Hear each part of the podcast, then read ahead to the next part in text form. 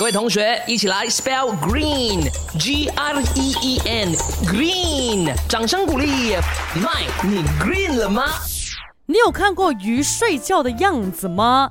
我们确实呢没有看过鱼睡觉的样子的，因为鱼是没有眼脸的，它不能闭上眼睛，所以看上去鱼好像从来都不用睡觉这样的哦。啊，其实鱼也是需要有足够的睡眠的哈。那只是呢，鱼毕竟是生活在海里面的，它不需要这个眼脸啊来保持眼部的湿润的。现在说说，如果鱼不睡觉的话会怎么样呢？其实大致上是跟人一样的。呃，如果不睡觉，大脑反应会变慢呢。身体会很疲倦呢。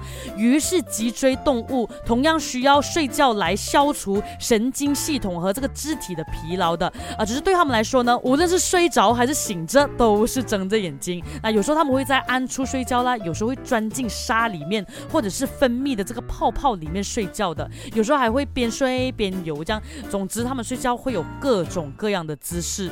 那这边可以特别来讲一下了，斑马鱼啊，它和有睡眠障碍的人。类是一样的，因为他们呢是可怜的失眠症患者啊，稍微有一点动静就会失眠的啦。那怎么看得出斑马鱼失眠呢？那先说斑马鱼睡觉的时候呢，尾巴是下垂的，它在水底下呢一动也不动。如果这个时候啊用比较温和的这个电流刺激它的话呢，它就会整晚保持清醒，也就是失眠了。可是很厉害的哦，第二天它也不会因为缺乏睡眠而打瞌睡的。